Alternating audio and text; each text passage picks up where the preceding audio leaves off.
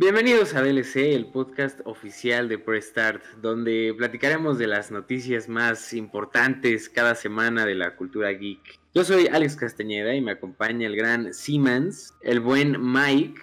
Hola.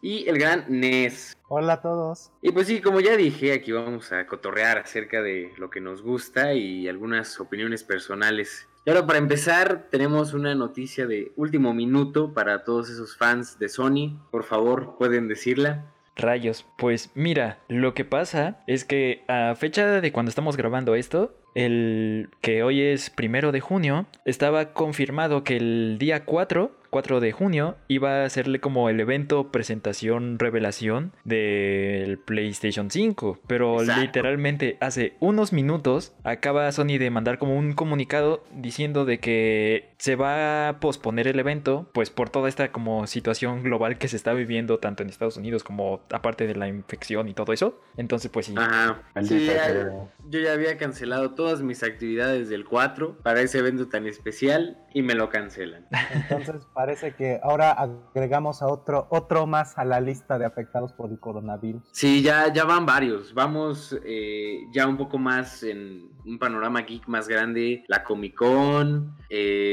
obviamente la E3, Sí, en efecto.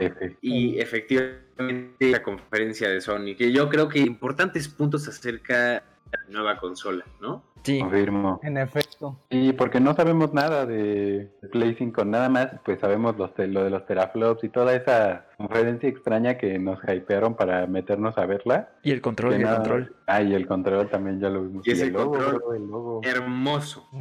sí, está bastante cool. Yo, yo creo que diseño, ¿eh? Mike, tú debes de saber más que yo de esto, pero yo creo que tiene un diseño bastante atractivo, muy futurístico. Bastante. Excelente. es que además cambia bastante, es un cambio muy radical, o sea, sobre todo con el DualShock 4, entonces debemos de probarlo en algún momento para ver, pero se ve muy cool. Exacto. Es, un diseño, supongo que es un diseño que quieren que, demuestre la modernidad, ¿no? Que demuestre este, el avance tecnológico a través de los, de los años con los videojuegos, ¿no? Sí, probablemente. Y me da una vibra muy Detroit, Become Human. También. Sí, yo siento que es la misma moda que también eh, como el futurismo hacia los videojuegos, ¿no? Por ejemplo, lo podemos ver en el Google Stadia también eh, y pues el PlayStation 5, ¿no? Entonces vamos a ver qué nos depara el futuro de los videojuegos. Eso sí. No sé, no sé ustedes qué opinen, pero igual y yo estoy haciendo teorías conspirativas locochonas, pero la verdad es que se me hace muy como que o sea, ya sé que fue que fuera intencional o no, de que hayan cancelado su porque a, Sony le ha estado yendo súper mal como ahorita como con el marketing de Play 5, ¿no? O sea, como con esta conferencia que nos explicó y nos explicó de manera muy hacia los developers y hacia los hacia los inversionistas, no nos dijo nada de juegos ni nada, ¿no? Y, luego todos los rumores de que Play 5 estaba teniendo problemas con el hardware, de que estaba calentándose mucho, que lo iban a tener que retrasar y que iba a tener que salir primero Xbox, que de repente cancelen la la conferencia, no sé, a mí sí se me hace como algo raro. O sea, no importa si haya sido como, em, como, como mi teoría de, no, bro, no, es que seguramente se nos cayó el Play 5, se nos destruyó, ya no pudimos hacer nuestra, nuestra plática, pero también, o sea, yo creo que, no sé si no sé si qué tan buena jugada haya sido, porque, bueno, por ejemplo, yo antes sí estaba el 100 con Play 5, ¿no? Yo era Play 5 fan, pero, pero después de todos estos rumores, como que la empecé a pensar, no sé qué tan buen punto como de marketing o de relaciones públicas sea que hayan cancelado su conferencia así de la nada. Claro, y tu punto es muy válido porque nosotros los fans empezamos a hacer teorías eh, y rumores porque no sabemos nada, ¿no? Por ejemplo, salió también un rumor de que los juegos nuevos de Play 5 no van a tener versiones para el Play 4. Lo que significa que estos nuevos juegos para el Play 5 van a ser una cosa completamente diferente que el Play 4 no va a poder soportar, ¿no? Qué bueno, ese punto desde... O sea, sí, hablando como desde el consumidor que no compra absolutamente todas las consolas nuevas de inicio, pues es bastante eh, ¿cómo decirlo? Malo porque pues no vas a poder jugar lo nuevo que traiga Sony. Pero por otro lado, viendo a los que sí se compren la consola nueva, pues es bastante bueno porque van a tener cosas exclusivas para eso y que van a ser eh, especialmente trabajadas para el nuevo hardware. Entonces va a estar como mucho mejor. Entonces es como un punto ahí intermedio entre algo bueno y algo malo. Entonces es como, no sé. Exacto. Yo, yo de hecho, me, qué, bueno, qué bueno que lo mencionas porque justamente, este, como dijo Simansky, ¿no? A lo mejor ahorita están este, aprovechando, tal vez como para refinar algunos, algunos errores en el hardware, en, la consola per se. Porque bueno, este, ya ha pasado muchas veces de que los, este, justamente los errores en el hardware reducen muchísimo la, las ventas de los videojuegos y bueno, la PlayStation, yo creo que ninguna, ninguna se salva de los errores. Sí, eso sí. Claro, y, y, pues sí, o sea, esto lo que ver es que eh, yo creo que le conviene demasiado a Sony, ¿no? Eh, más que nada viéndolo, ¿no? Como un pobre consumidor, ¿no? Voy a empezar a ver gameplays de juegos de Play 5 y pues me van a dar muchas ganas de jugarlo, ¿saben? Y la única manera va a ser comprándolo. Es comprármelo, ¿no? Claro.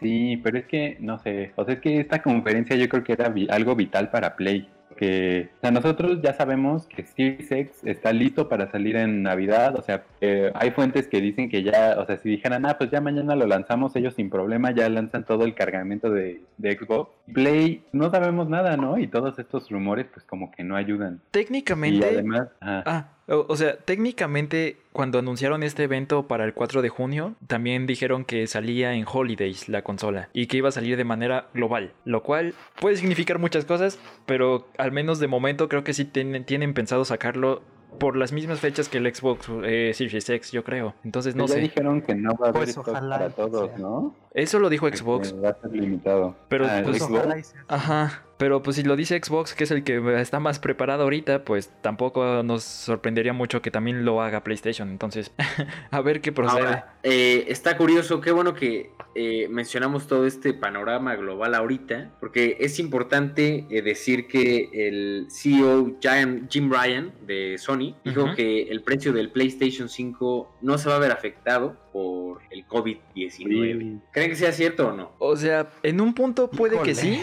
pero eso no quita de que vaya a ser bastante cara la consola. Porque Sí. todo el hardware, o sea, por ejemplo, los discos SSD, los de estado, eh, de estado sólido, pues son bastante caros. Y si tiene uno con gran capacidad y además, no sé, puede que sí sea un poco caro, la verdad. Claro, Es que- digo, es lo que que, también tendría que esperarse depende- ¿no? para Sí. una consola nueva. Sí, sí. Porque es que también, justamente ahorita, este, qué bueno que lo mencionas, porque aquí depende de muchos factores, porque al final y al cabo, al fin y al cabo es una competencia, ¿no? Justamente, como bien lo mencionó, no me acuerdo, creo que fue, creo que fuiste tú, Simans, que este, que pues justamente pu- esto puede afectar, esto de la conferencia puede afectar a Play, pues la verdad es que como ahorita estamos viendo, su competencia más directa sería Xbox y yo creo que Play no debería quedarse atrás en ahora sí que en esa competencia porque al final de cuentas te conviene este, que más gente se vaya para su lado. Claro.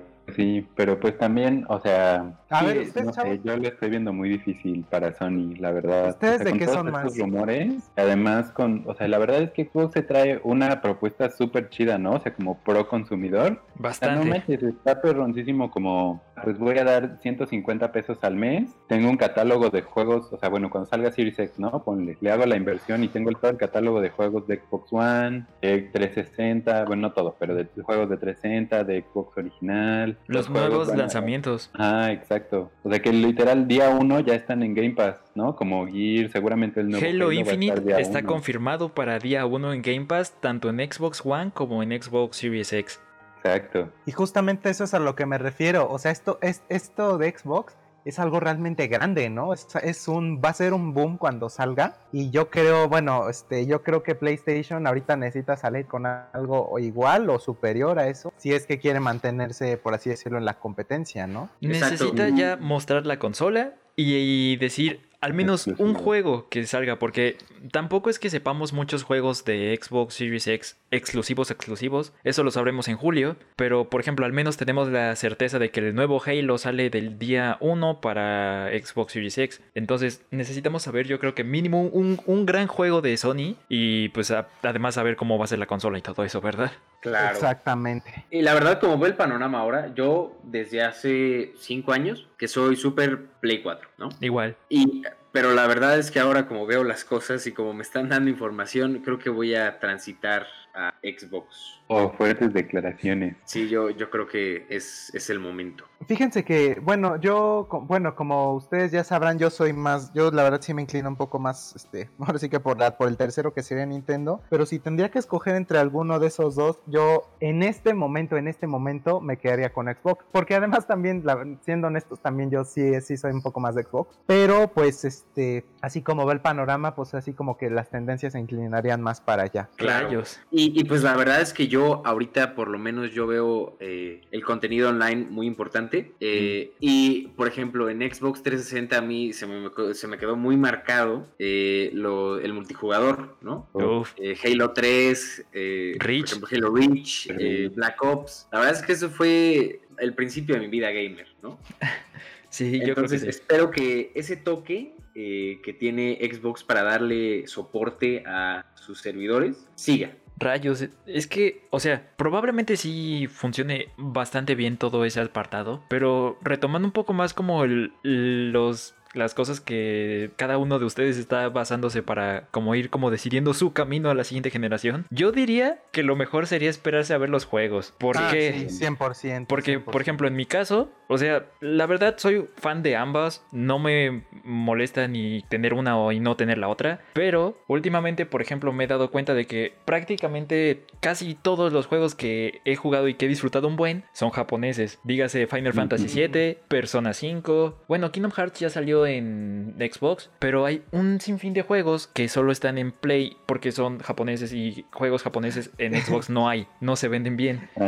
Entonces, qué bueno que lo mencionas, porque Kingdom Hearts es como mi única espinita por la que es la, es la única espinita por la que sí me hubiera gustado tener el Play, la verdad, porque lo vi muy interesante desde que salió ese concepto del Kingdom Hearts se me ha hecho una propuesta muy interesante. De hecho, ya me guaché el gameplay. Pues mira, acabo de terminar un buen de Kingdom Hearts y soy muy fan, pero ahorita hablamos de eso, pero con continuando con mi idea, por ejemplo, si les interesa mucho jugar algo que sea, no sé, un futuro Persona 6, no creo que vaya a salir en un Xbox. O por ejemplo, Final Fantasy ah, eh, Remake, el Final Fantasy 7, ya salió para Play 4, pero se va a tardar un año en salir en, la, en, consola de Xbox y eh, PC. O sea, va a estar un tanto rezagado. También yo creo que tendríamos que esperar a ver qué, qué como ofertas de este tipo nos ofrecen los estudios, no sé, Square Enix, Atlus o cualquier otro, para ver qué tipo de juegos hay, porque también... no olvides las exclusivas. Sí, porque en el caso de Xbox, no se nos olvide que también gran parte de sus exclusivos están en PC saliendo día uno también. Entonces,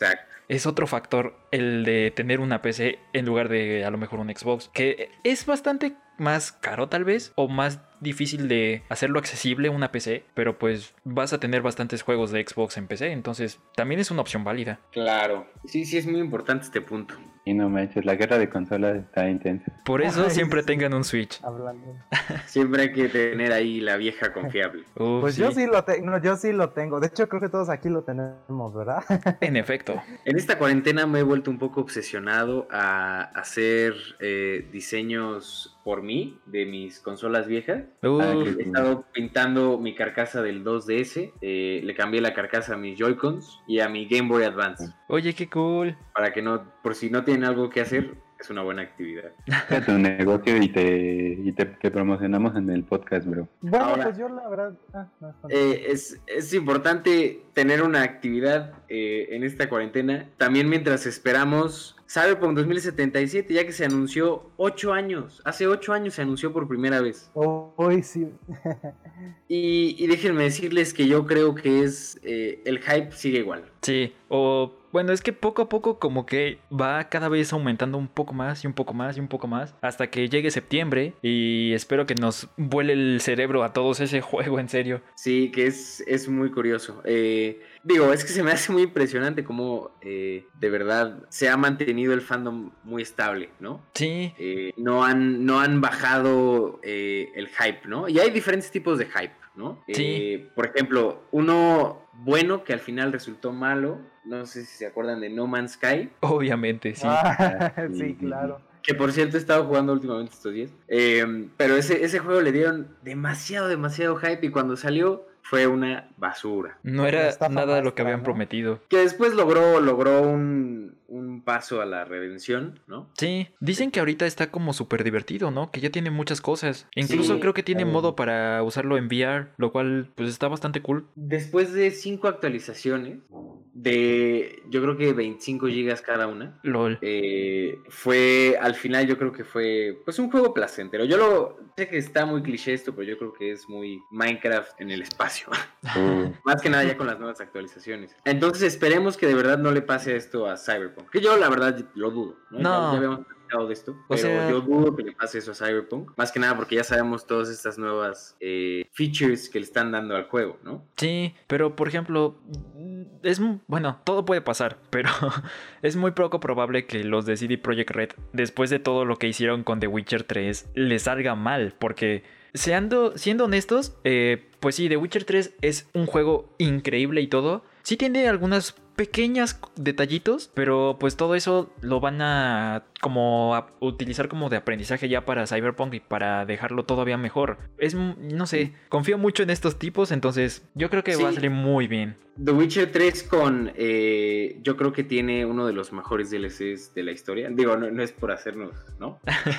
puede que sí, eh, Pero Blood and Wine yo creo que es uno de los mejores DLCs que han... digo, relación precio-calidad, ¿no? Sí, era como otro juego completo. Eh, The Witcher 3 Blood and Wine. Ah, eh, y ahora, lo que nos deja con la pregunta, ¿creen que saquen contenido adicional de Cyberpunk? Seguramente. Sí, es, muy obvio, yo creo. Es como, es una manera de darle continuidad a los juegos en general. Eso sí. Es que lo, que pasa es que ahorita te están prometiendo una ciudad entera para ti solo, ¿no? Con millones de caminos a cómo puedes dirigir tu personaje, ¿no? Entonces ahí la pregunta es, ¿de verdad necesitas contenido adicional? Pues... Seguramente va a haber después de un mes, seguramente va a haber algún jugador que ya diga como, oye, pues bueno, ya le metí en un mes 100 horas a Cyberpunk, estuvo bien chido, pero ya me lo acabé. Igual y, o sea, por ejemplo, yo soy de esos players que lo, juego una vez y mm, ahí queda, ¿no? Pero justamente, o sea, ese tipo de contenido extra, no, no creo que, o sea, CD Projekt Red no creo que sea como de, eh, mira, bro, te vamos a pasar el pack para este, la nueva ropita que le puedes poner a tu personaje por 100 pesos. Claro. Seguramente va a ser una expansión acá súper Gonga, tipo como otra ciudad u otro distrito. Eso estaría súper cool, no manches. Sí, la verdad sí. yo estoy muy emocionado para, en el caso de que pase eso, ¿no? Ahora,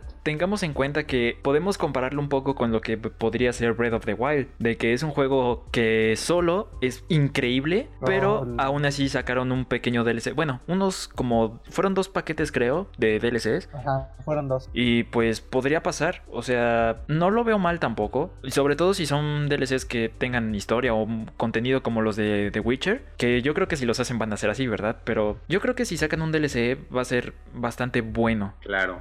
Sí, porque te digo, si sacan un, no voy a decir equivalente, pero tal vez un DLC tan bueno como Blood and Wine. Digo, no sé, si conocen de algún otro DLC que esté mejor. Ah, eh, no he jugado Blood and Wine, entonces no te podría decir como que está mejor. Pero... Yo digo que vale completamente la pena. Sí, probablemente sí. Es que yo creo que sinceramente todo el juego va a ser increíble. Entonces, ay, ya, solo falta esperar.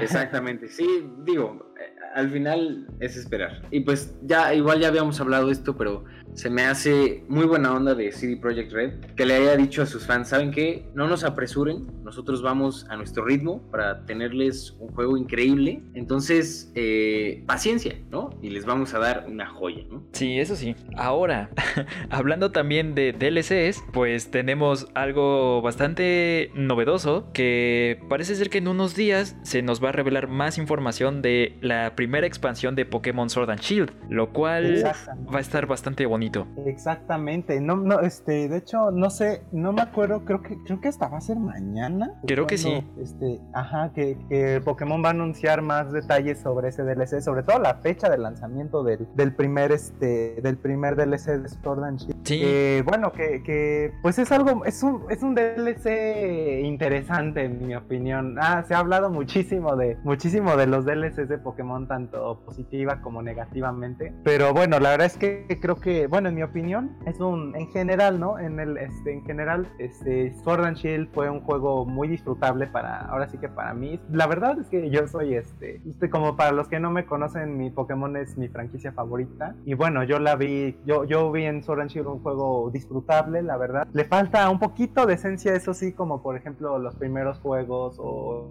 sobre todo la, las generaciones 3 y 4. Pero pues, este, Sword and Shield es un juego muy padre, tiene una, tiene una buena historia, buenos gráficos, buen mecanismo de batalla y pues esperemos que los DLC sean igual de, igual de buenos. ¿Ustedes qué opinan? Sí, exacto. Qué bueno que tenemos tu opinión aquí porque considero que tú, Nes, eres de las personas más fans de Pokémon que he conocido en mi vida. El maestro Pokémon. Un verdadero maestro, Pokémon. Entonces, de verdad importa muchísimo tu opinión porque igual he escuchado opiniones de personas que no son tan fans de Pokémon y dijeron que Sword and Shield no fue tan buen juego, ¿no? Es que sabes cuál fue, sabes cuál se me hizo muy raro. Es que siento que, bueno, es que hagan de cuenta, siento que ahí el parteaguas en primer lugar fue la parte del Pokédex nacional, que creo que eso fue como que lo, que tiró, lo que la gota que derramó el vaso, porque a partir de ahí comenzaron las críticas. Fíjense que sí he escuchado, justamente sí he escuchado esas críticas, y bueno, la verdad es que, este, considérenlo así, ah, pongámoslo, pongámoslo, pongámoslo de, de esta manera. Pokémon es ahorita, si no mal recuerdo, hasta donde yo tengo los datos, es la, es, es la franquicia de medios masivos más grande del mundo. Imagínense. claro. Entonces, es, y esto no, no se lo ha ganado de a gratis, se lo ha ganado porque ya tiene una base muy, muy sólida de fanáticos, incluyéndome a mí. Muchísimo. Claro. Entonces, este, yo lo que, lo que yo veo es que justamente hay personas, ahorita lo que, lo que está tratando de hacer Pokémon es tratar de como que dar un poquito más ese giro, ese giro de, está tratando como de hacer cosas diferentes, pero el problema es que como este, los fans de Pokémon ya están acostumbrados a una, a ciertas cosas, a ciertas dinámicas, llámense el Pokédex nacional, llámense justamente los, justamente los escenarios 2D, llámense, este, llámense justamente, o más bien las batallas que no tenían ni Mega Evoluciones, ni Movimiento Z, ni Dynamax, esas cosas pues este, como que no les gusta a ciertas personas, ¿no? Pero miren, yo como fan, yo les puedo aconsejar que estos juegos, sobre todo estos DLCs, hay que verlos con mente abierta, hay que, este, hay que, este, si bien no podemos, si bien habrá personas que no le tengan tanto hype, pero pues este, es este, pues hay que verlo, hay que verlo como es, ¿no? Es, es un videojuego, es un producto que lo podemos disfrutar y pues que, este, que su objetivo al final de cuentas es entretener, ¿no? Y es bastante bueno.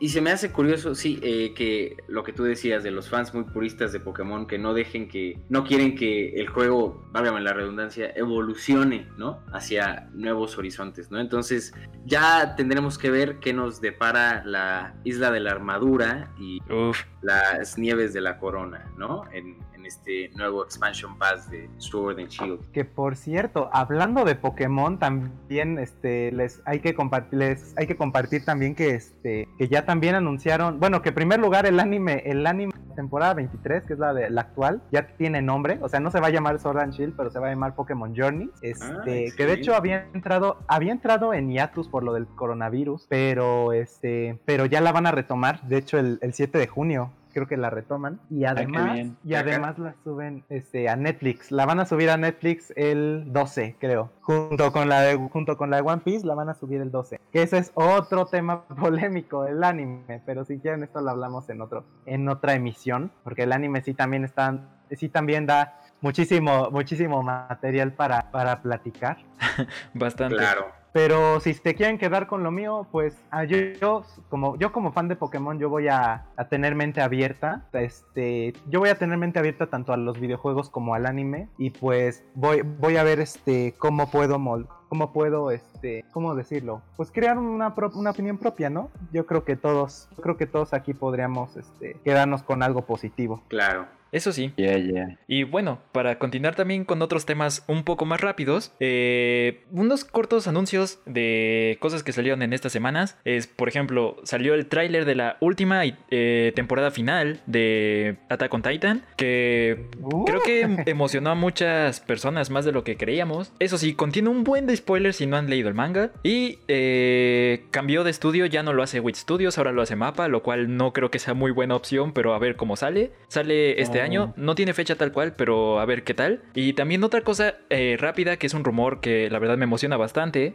que es una posible serie animada en CGI de Kingdom Hearts en Disney Plus. Se fueron rumoreando muchos rumores de acerca si iba a ser una serie live action o si iba a ser animada o cómo iba a ser.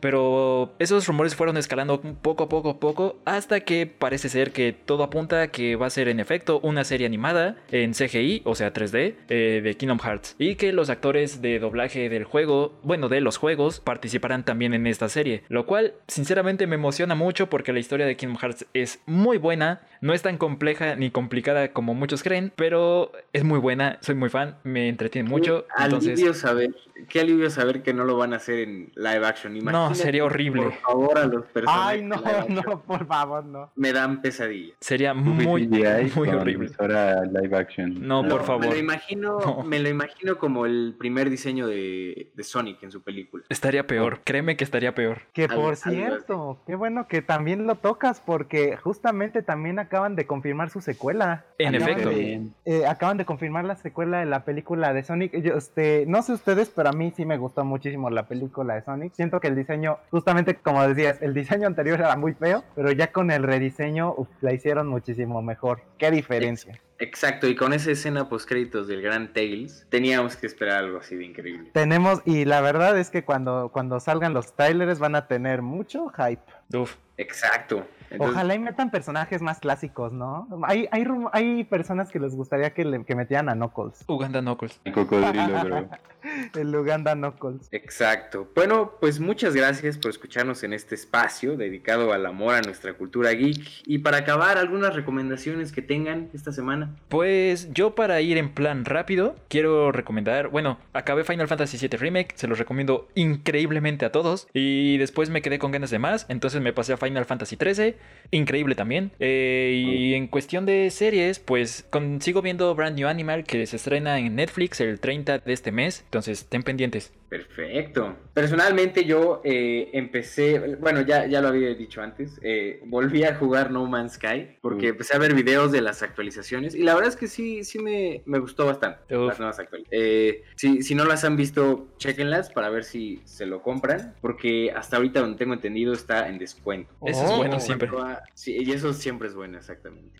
Y por amor a la nostalgia estos días, volví a ver Kill a Kill, que se me hace Uf. Excelente. cool. Increíble. Tal vez un poquito not safe for work, así que aguas si lo ven en, en la tele de sala o algo así, ¿no? Eh, y, y aparte el soundtrack a mí se me hace Sí. excelente. Increíble. Hiroyuki Sawano siempre es de los mejores compositores que hay, yo creo, para series. Bueno, para series y videojuegos, pero sí, uff. Ludo. Pues en cuanto a mí, fíjense que yo me puse como muy, muy, muy, muy pro y comencé a jugar el primer Legend of Zelda, el de los 80, el de la, el de la NES, que la verdad, que la verdad me gustó mucho porque para esa época, para esa época es muy innovador. Incluso yo viéndolo desde el punto de vista del siglo XXI, veo ese juego y digo, este en su momento debió haber sido todo un boom. Exacto, Lo- y lo mejor de todo es que si ustedes juegan los juegos de Zelda modernos, llámense Breath of the Wild o en los últimos como Skyward Sword o Twilight Princess, si bien no son las mismas gráficas, pero el concepto nunca se ha perdido. Por eso Exacto. Zelda también es otra de mis franquicias favoritas. Y bueno, y yo, no se ha quedado ahí, ¿no?